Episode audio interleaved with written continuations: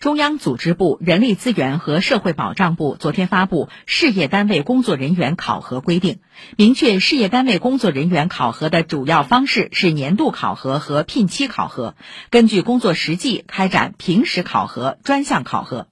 考核规定提出，对事业单位工作人员的考核，以岗位职责和所承担的工作任务为基本依据，全面考核德、能、勤、绩、廉，突出对德和绩的考核。